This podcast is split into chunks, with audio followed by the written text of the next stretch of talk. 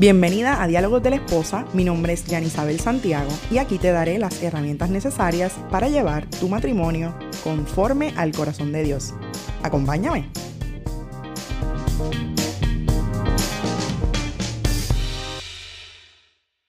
Hola, hola, saludos y bendiciones. Espero que te encuentres muy bien.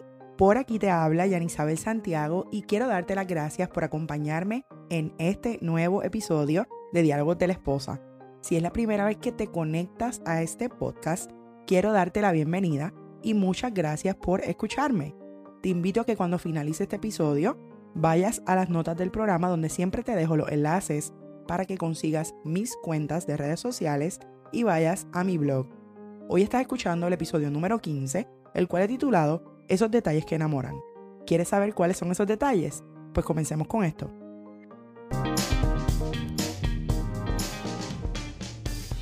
¿A quién no le gustan los detalles? A mí me encantan. Y yo me imagino que a ti también. Hay una creencia de que los detalles en una relación existen solamente al principio de esta. Yo pienso que puede que sea cierto, que cuando somos novios o cuando estamos empezando a salir con alguien y cuando estamos empezando en el matrimonio hay una tendencia de ser detallistas con nuestra pareja. Pero quiero comenzar diciéndote qué es ser detallista. Para mí, puede tener una definición, pero para mi esposo puede que tenga otra, y lo mismo puede pasar contigo. Buscando en el Internet, encontré varios términos, como por ejemplo, alguien detallista es aquel que está pendiente a los detalles. También un hombre o mujer que demuestra interés por las cosas de su pareja.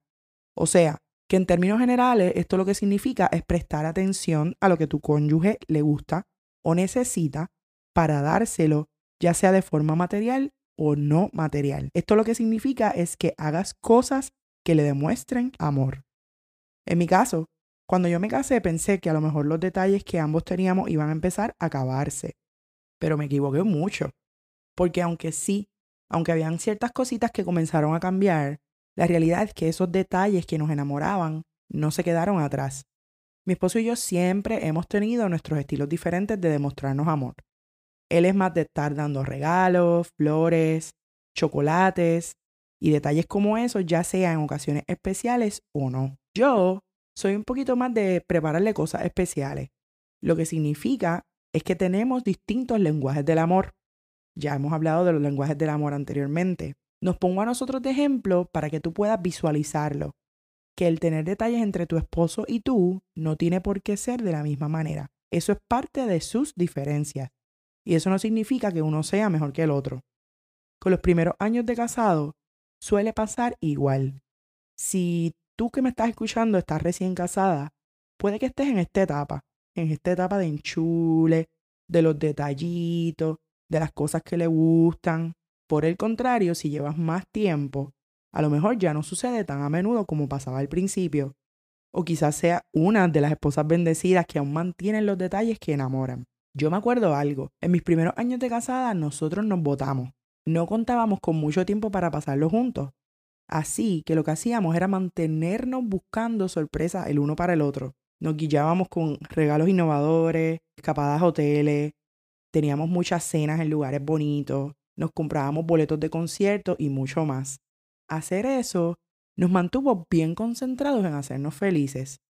Ahora, en esta etapa de nuestras vidas, 14 años más tarde, sigue existiendo esos detalles que enamoran, pero con muchas modificaciones. Con la experiencia yo he aprendido que no solo se trata de esas cosas materiales y quiero aprovechar este tema para darte ejemplos de detalles que enamoran y puedes utilizarlos en tu matrimonio. Vete por allí y apunta. Varios de esos detalles son, por ejemplo, la amabilidad con la que nos tratamos.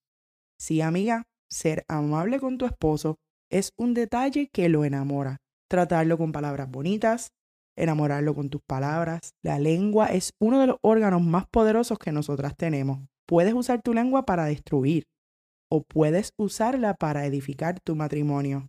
Así que hoy te exhorto a que seas bien cuidadosa con tus palabras. Es un detalle que a todos nos gusta, que nos traten con palabras amables. Yéndonos a la palabra de Dios, allí lo dice, que la lengua apacible es árbol de vida más la perversidad de ella es quebrantamiento de espíritu. Eso lo puedes leer en el libro de Proverbios capítulo 15, versículo número 4. Utiliza tu lengua para apacentar tu casa, no para destruirla. Otro detalle, aunque parezca simple y normal, es prepararse una comida. No es lo mismo cocinar por obligación que ir planificando cada detalle de esa cena con tu amado.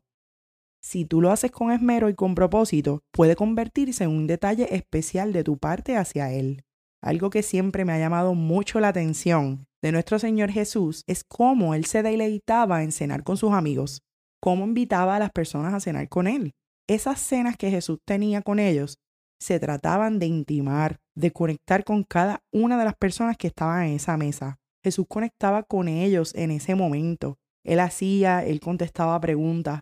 Era un espacio lleno de muchos detalles. De esa misma manera que Jesús lo hacía, puedes tener el detalle de preparar una cena intencional para conectar, para intimar con tu esposo, mientras cenan, dialogan, se miran y conectan.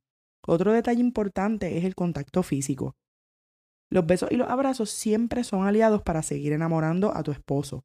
A veces pensamos que todo el contacto físico tiene que terminar en una relación sexual, y aunque sí, admito que es un camino, no siempre tiene por qué ser así.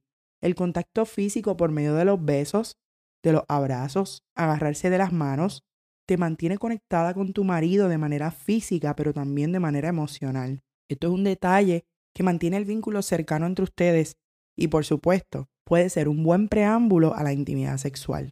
Otra lista sencilla de detalles que te quiero compartir hoy son los siguientes. Dejarse notas en la lonchera de almuerzo para llevar, una llamada o un mensaje de texto en medio de su día para saber cómo está o simplemente para decirle que lo amas. Y por último, otro detalle que se me ocurre es el estar pendiente a las cosas que le agradan y le hacen feliz.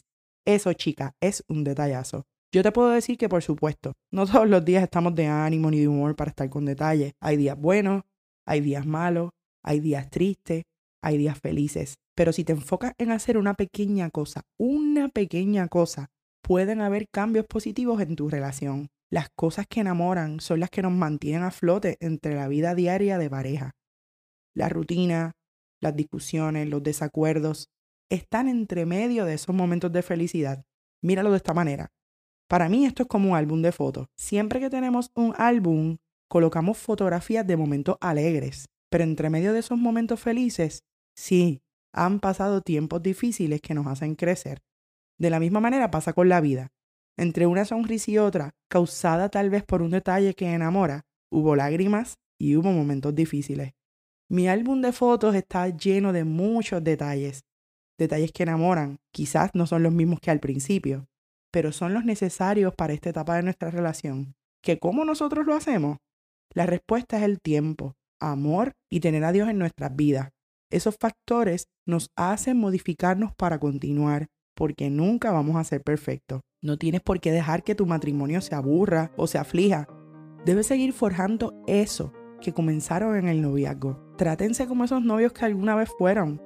En sus votos estuvo la promesa de estar juntos hasta que la muerte los separe. Por lo tanto, tienes que hacer que ese resto de sus vidas juntos sea algo divertido, por Dios, y por supuesto con detalles que enamoran. Espero que este episodio haya despertado ese deseo en tu corazón de seguir enamorando a tu esposo. No tiene por qué ser aburrido. No importa el tiempo que lleven juntos. No importa el tiempo que lleven de casados. Enamórense. Que el tiempo vuela. Agradezco mucho que hayas sintonizado hoy y recuerda que te espero la próxima semana con otro tema para ayudarte en tu matrimonio a través de este podcast con propósito. Te espero por aquí. Chao. Si hay algún tema del cual quieres que hable por aquí, te invito a que me escribas a través del DM en Instagram o por email a dialogosdelesposa.gmail.com para mantenerte conectada conmigo Puedes conseguirme en mis cuentas de Facebook e Instagram como arroba diálogos de esposa. Si te gusta leer como a mí, te invito a que pases por mi blog, que lo encuentras a través de www.dialogosdelesposa.home.blog. Si encuentras que este podcast puede ser de bendición a otras esposas y futuras esposas, compártelo en tus redes sociales y no olvides taguearme tampoco olvides dejarme tu reseña si me estás escuchando en iTunes para que este proyecto pueda continuar. Gracias nuevamente por prestarme tu tiempo y escucharme. Me despido por hoy y te espero la próxima semana en Diálogos de la Esposa, un podcast con propósito.